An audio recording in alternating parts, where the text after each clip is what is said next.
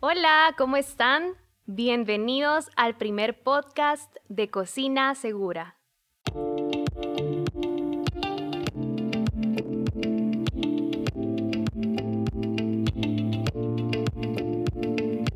Este podcast es para ti si estás emprendiendo o incluso si ya tienes un negocio de comida porque vamos a compartir contigo una serie de recomendaciones y buenas prácticas en la manipulación de alimentos en restaurantes, establecimientos y servicio a domicilio del sector de alimentos y bebidas. Serán cuatro episodios en los que vas a poder conocer más sobre cómo a través de la prevención y las buenas prácticas podemos cuidar de nuestra salud, la de nuestros colaboradores y también nuestros clientes.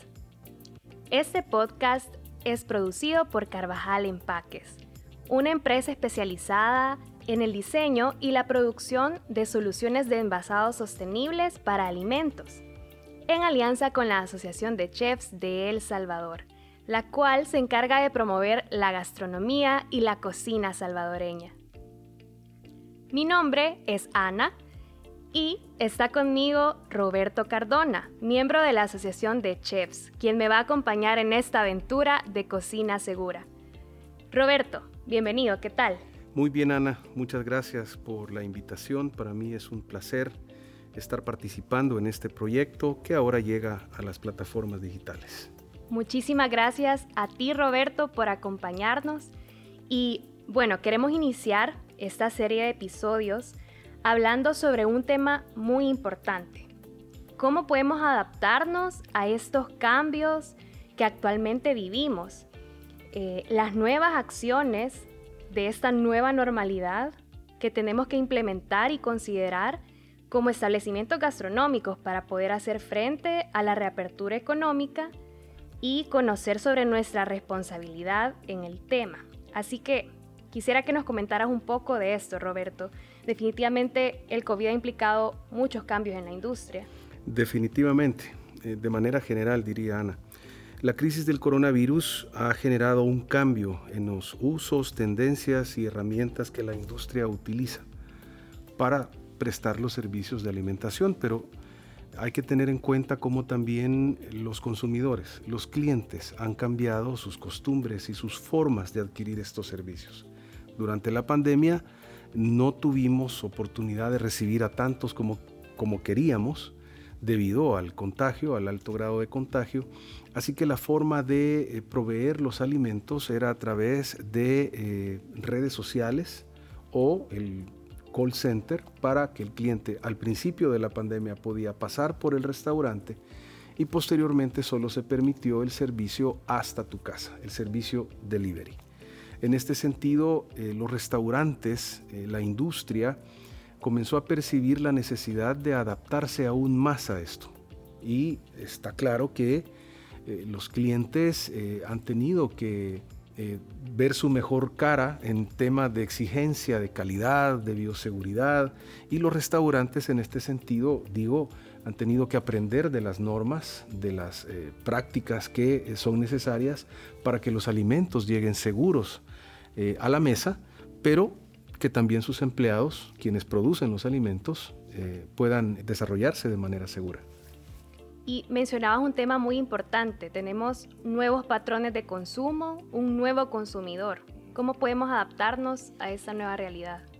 No es difícil, aunque está claro que la industria, eh, debido a la contracción económica que el mercado ha tenido, eh, pues ha tenido que hacer muchos esfuerzos para poder estar a la altura de eh, resolverle al cliente eh, sin tener pérdidas mayores de las que ya se han tenido y, resolver, como decía, la situación. Los clientes se han vuelto más exigentes, más detallistas, que hay que enviar una toallita de alcohol gel, o que la persona que le eh, despacha en la puerta de su casa tiene que tener, eh, bueno, la limpieza habitual, un protocolo de hecho. Entonces, eh, digo, los restaurantes han tenido que tener una mayor sensibilidad en esto, de manera que puedan sufragar la demanda del cliente de comida, pero al mismo tiempo sufragar la inquietud del cliente con respecto a su seguridad y su salud.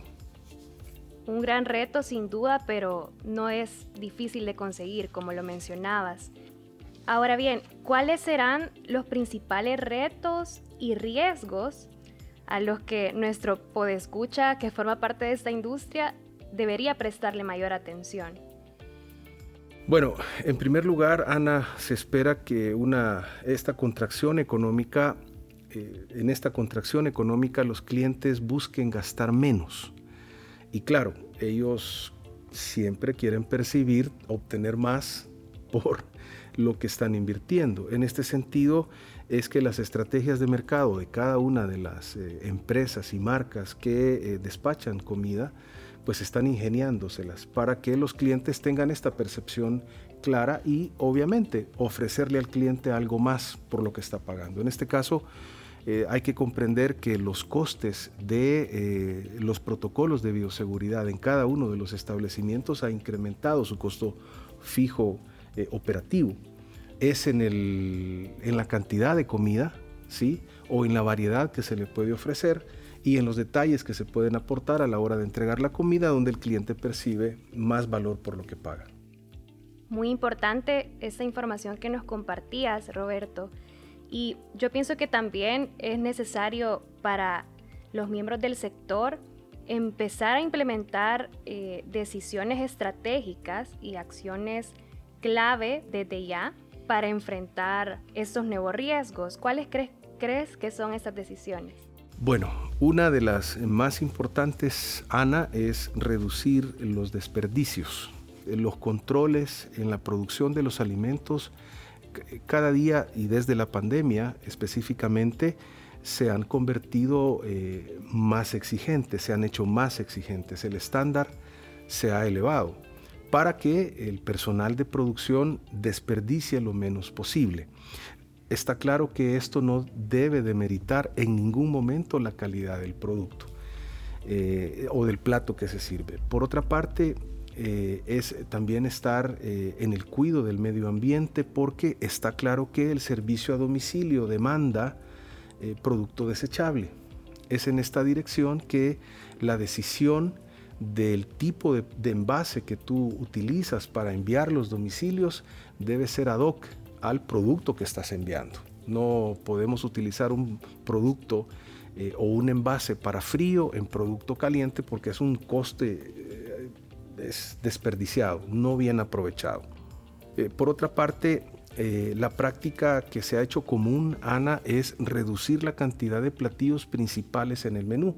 Los productos que no nos están dejando un margen de, utilidad pues eh, mínimo necesario eh, son productos que deben salir de la carta para darle paso a aquellos que tienen una mejor rentabilidad y una mejor aceptación por parte del cliente. Ok, calidad, servicio al cliente, cuido del medio ambiente, temas muy, muy importantes que quisiera destacar de lo que mencionabas muy acertadamente.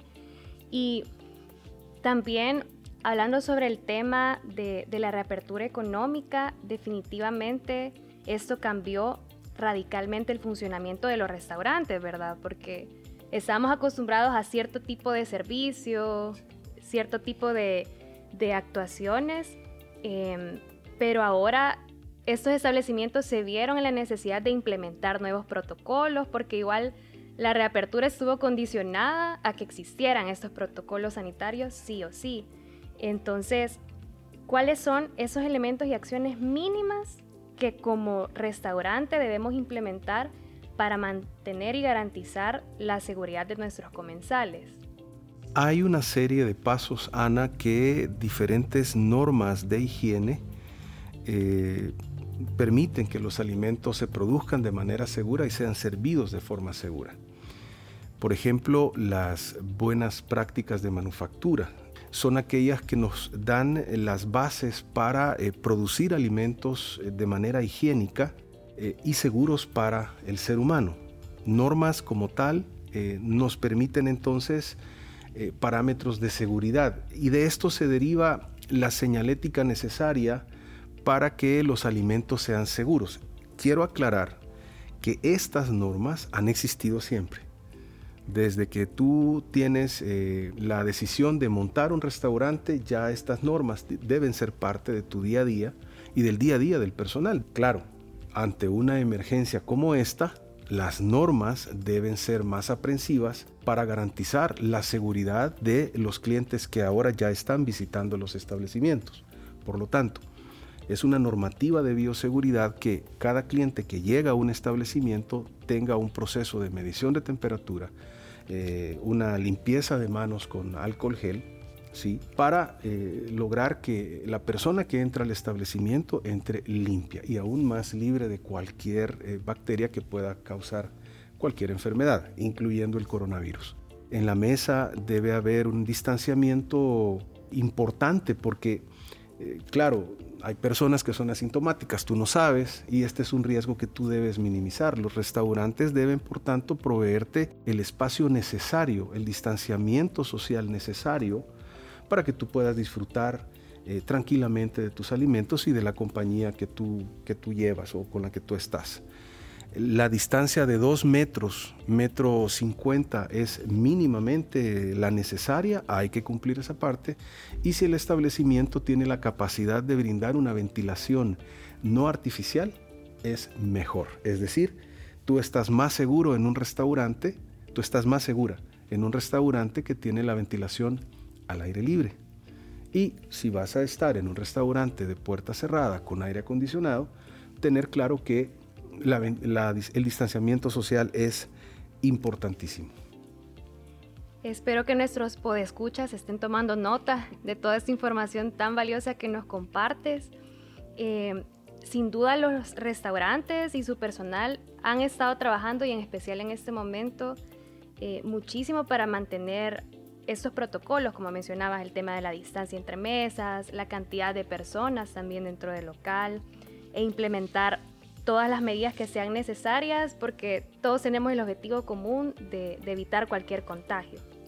Ahora bien, ya vimos que la responsabilidad existe en los restaurantes en cuanto a cuidar a su personal eh, y todos, todos los miembros, todos los colaboradores.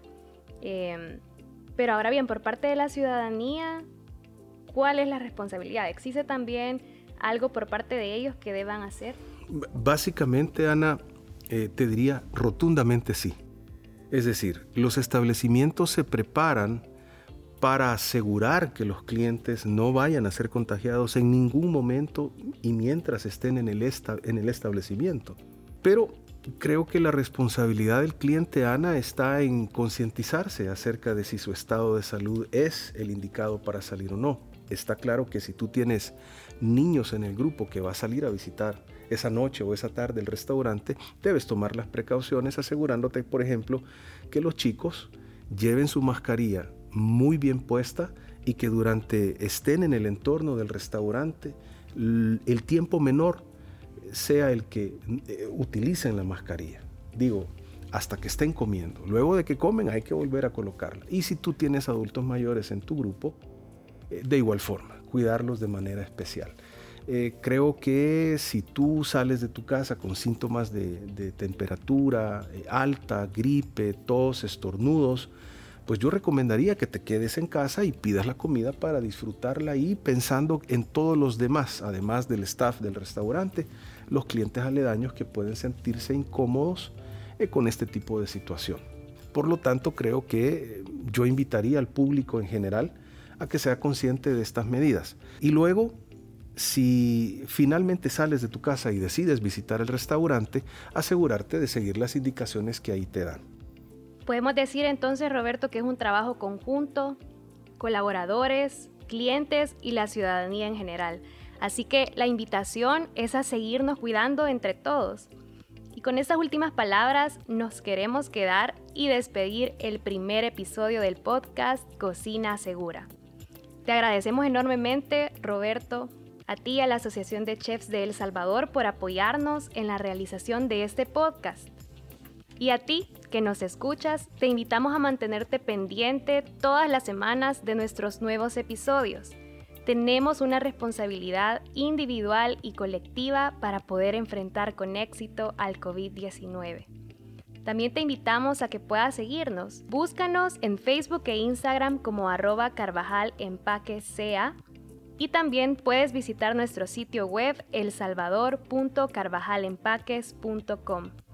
También al proyecto que lo encuentras como arroba Cocina Segura ESA y la asociación como arroba Asociación de Chef SV en Facebook e Instagram. Gracias nuevamente a Roberto Cardona, miembro de la Asociación de Chefs de El Salvador. Para Carvajal Empaques los acompañó Ana López. Recuerda compartir y sumarte a hacer las cosas bien por el planeta. Nos escuchamos la próxima semana.